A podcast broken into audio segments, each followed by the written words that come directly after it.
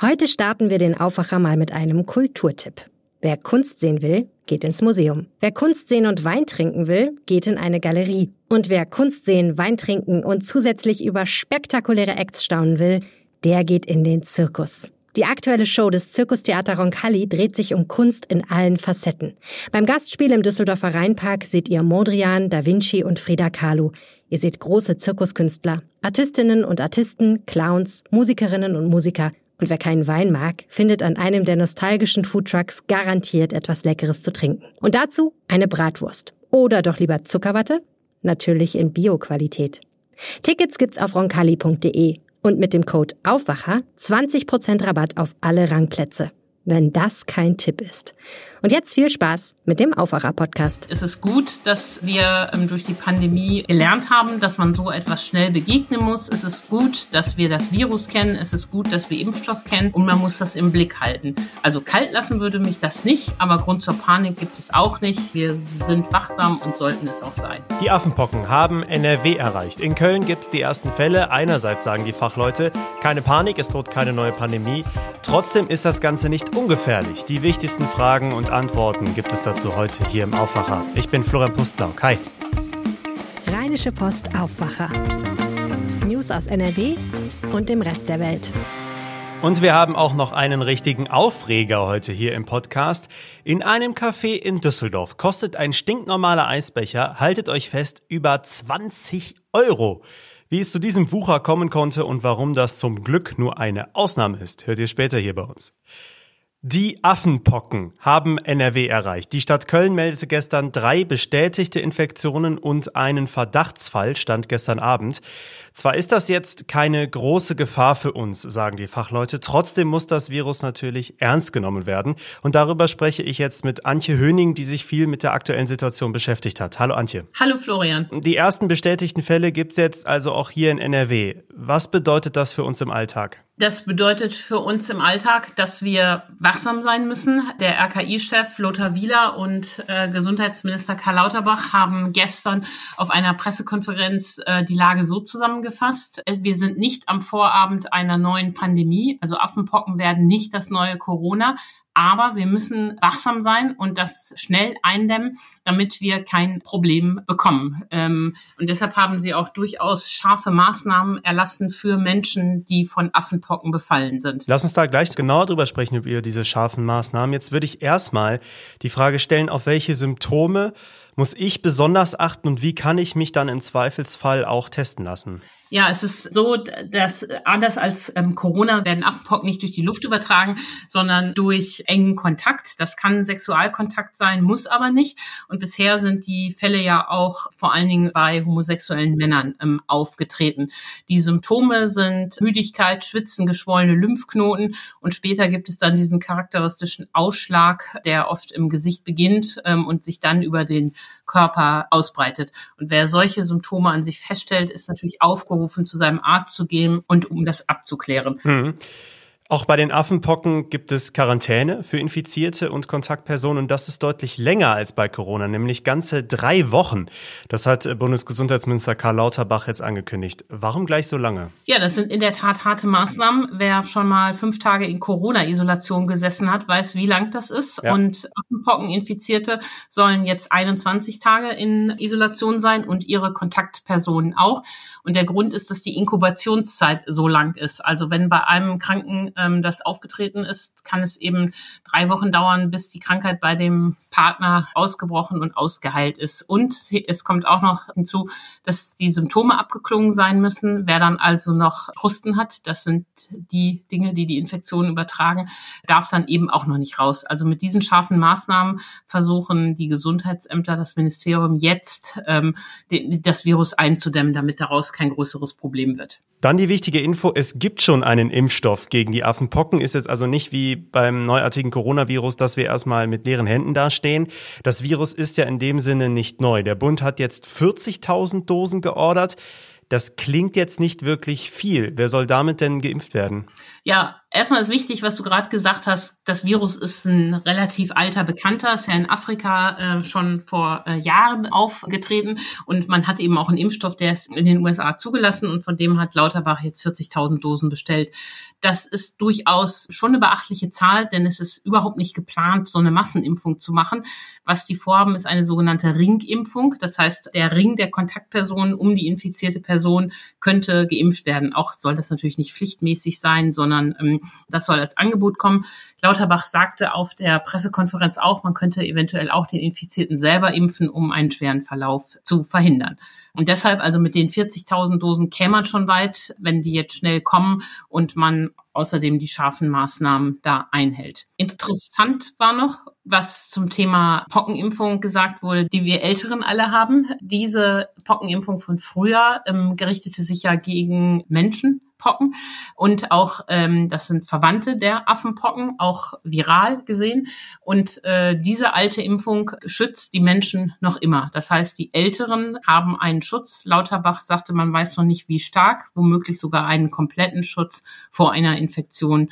Auch das ist ja eine ganz gute Nachricht. Ich glaube, da müssen wir alle mal unseren Impfausweis gucken, der mittlerweile ganz gut gefüllt sein sollte. Bis zu welchem Jahrgang war das denn Pflicht, sich gegen Pocken impfen zu lassen? In der äh, alten Bundesrepublik war die Pockenimpfung bis 1975 für einjährige Kinder Pflicht. In der DDR wurde die Impfpflicht 82 aufgehoben. Und äh, neben dem Blick in den Impfpass, der womöglich auch verloren gegangen ist, hilft auch ein Blick auf den Oberarm, denn die Pockenimpfung hat so eine typische Narbe hinterlassen, die man auch nach Jahrzehnten noch sieht. Na gut, dann, äh, wenn wir den Impfausweis verlegt haben, wissen wir also, wo wir nachgucken können. Okay. Ähm, ich weiß ja nicht, wie es dir geht, Antje, aber nach über zwei Jahren Pandemie mit allem, was dazugehört, lassen mich die aktuellen Meldungen zu den Affenpocken doch ziemlich kalt. Ist das trügerisch? Also kalt lassen würde mich das gar nicht. Es ist gut, dass äh, wir ähm, durch die Pandemie gelernt haben, dass man so etwas schnell begegnen muss. Es ist gut, dass wir das Virus kennen. Es ist gut, dass wir Impfstoff kennen. Aber was ja die Fachleute so ein bisschen besorgt ist, jahrzehntelang gab es Affenpocken in Afrika und wenn es Fälle hier gab, hatten die immer irgendeinen Zusammenhang damit. Jetzt treten auf einmal ähm, Infektionen hier auf, die keinen Zusammenhang äh, mit Reisetätigkeit haben, wie Lothar Wieler gestern nochmal klar sagte sagte. Und jetzt muss man gucken, ist das Virus mutiert oder sind die Menschen anfälliger geworden? Und man muss das im Blick halten. Also kalt lassen würde mich das nicht, aber Grund zur Panik gibt es auch nicht. Wir sind wachsam und sollten es auch sein. Vorsichtige Wachsamkeit, Aufmerksamkeit ist jetzt geboten, aber äh, wir müssen jetzt nicht uns nochmal darauf einstellen, längere Zeit uns zu Hause einzu äh, zu verstecken, würde ich mal sagen. Ne? Ja, das muss man genau alles abwarten. Das Problem ist ja, dass die Kinder diese Pockenimpfung von früher nicht haben, weil diese Impfung auch nicht ohne war und schwere Nebenwirkungen verursacht hat, dass die ja zum Beispiel gar nicht geschützt werden. Also es muss auf jeden Fall verhindert werden, dass da jetzt ein größeres Problem draus wird, ähm, denn das wäre anders als Corona mal ein echtes Problem äh, für die Kinder. Und die Sterblichkeitsrate in Afrika, wo natürlich die Bedingungen ganz anders sind, gesundheitlich, hygienisch, alles Mögliche, sind durchaus beunruhigend hoch. Also auch das ist ein Grund, warum man Affenpocken nicht auf die leichte Schulter nehmen darf. Du beobachtest das Thema für uns sicher weiter. Vielen Dank, Antje Höning. Vielen Dank, Florian. Ihr bekommt auch auf RP Online natürlich die wichtigsten aktuellen Infos zu den Affenpocken. Einen Artikel mit den allerwichtigsten Fragen und Antworten habe ich euch in den Shownotes verlinkt. Und wenn ihr sagt, dieser Podcast hier, der gefällt mir, der bringt mich jeden Tag auf den neuesten Stand, auch hier vor allem in NRW, dann empfehlt uns doch gerne weiter an Freunde, an Familie, an eure Kollegen vielleicht sogar. Ist ja auch kostenlos uns zu abonnieren und das würde uns sehr freuen. Und jetzt zu einem echten Aufregerthema hier im Aufwacher. Das Wetter war ja zuletzt sehr gut, wenn es nicht gerade gewittert hat. Also viele von uns haben sicherlich im Eiscafé gesessen oder sich im Biergarten mit Freunden getroffen und mal so richtig entspannt.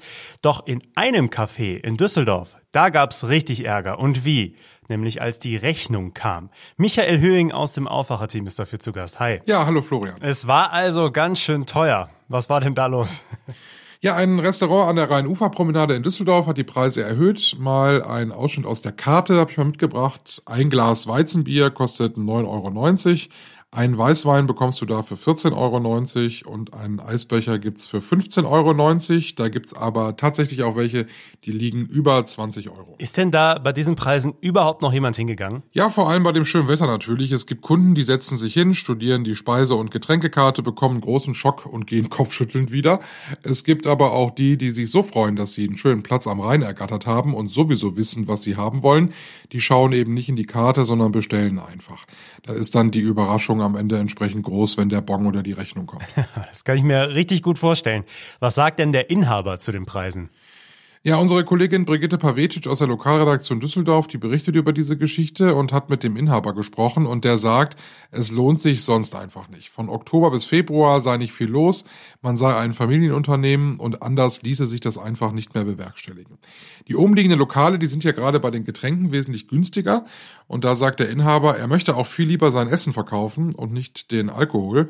Bei den teuren Preisen für das Eis zum Beispiel, da sagt er dann daraufhin angesprochen, seine Kugeln seien eben besonders groß und die Qualität auch sehr hoch. Ja, das klingt jetzt dann doch nicht ganz so überzeugend, oder?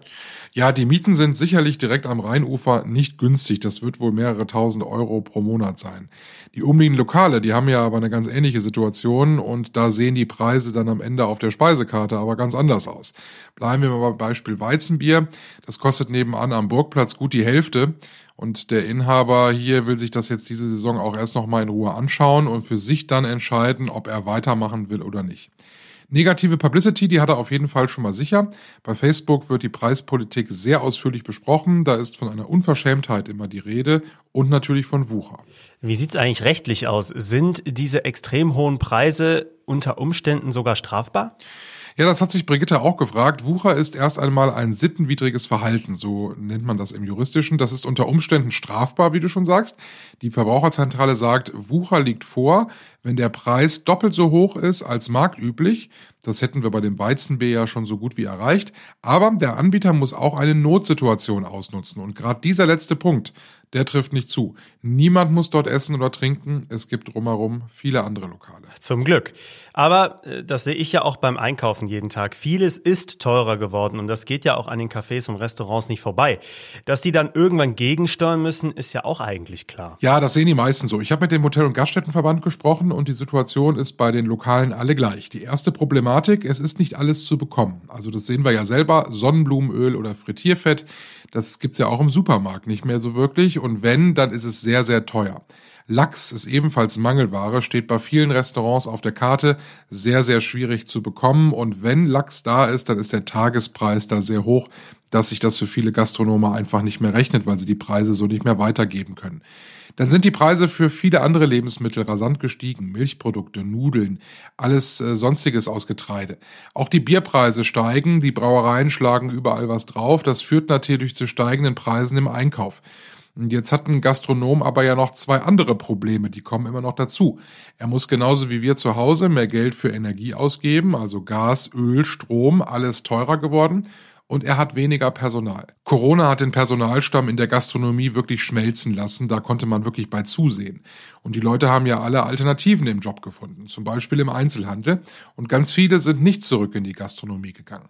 Das alles führt zu unglaublich hohen Kosten, höher als bei Corona. Ob der Eisbrecher dann am Ende 23,90 Euro kosten muss, das sei jetzt dahingestellt. Teurer wird es für uns aber auf jeden Fall überall, wenn wir in Zukunft was essen oder trinken gehen. Dank dir, Michael Höhing. Ja, gerne. Den ausführlichen Artikel über den Wucher Eisbecher von der Düsseldorfer Rheinuferpromenade, den findet ihr natürlich auch verlinkt bei uns in den Shownotes. Und jetzt bekommt ihr einen Überblick, was heute sonst noch wichtig ist. Ab heute Nachmittag müsst ihr mit besonders vielen Staus in NRW rechnen. Der ADAC warnt vor viel Verkehr, weil für manche durch den morgigen Feiertag das lange Wochenende beginnt. Die üblichen Urlaubsstrecken dürften dann besonders überlastet sein. Der ADAC sagt auch, dass es jetzt wie vor der Corona-Pandemie sein wird.